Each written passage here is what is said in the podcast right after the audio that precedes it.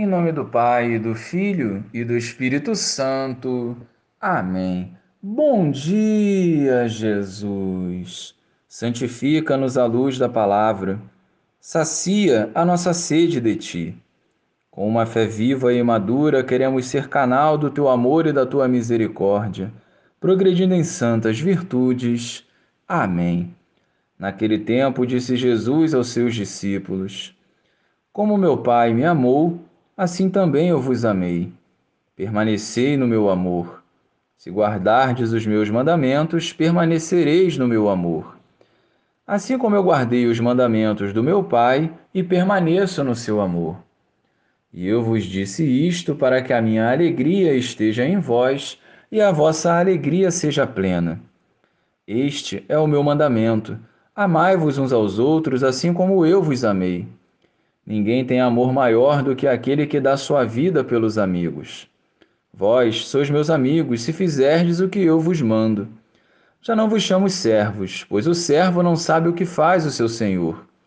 Eu vos chamo amigos, porque vos dei a conhecer tudo o que ouvi de meu Pai. Não fostes vós que me escolhestes, mas fui eu que vos escolhi e vos designei para irdes e para que produzais fruto, e o vosso fruto permaneça. O que então pedirdes ao Pai em meu nome, ele vô-lo concederá. Isto é o que eu vos ordeno: amai-vos uns aos outros. Louvado seja o nosso Senhor Jesus Cristo, para sempre seja louvado.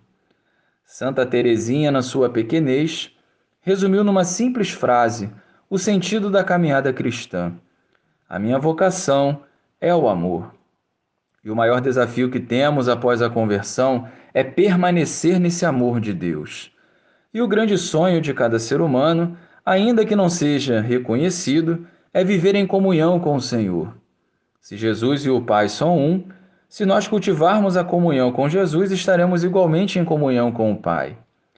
E essa profunda intimidade com o Pai através de Jesus transbordará em nossos corações e alcançará o nosso relacionamento com o próximo.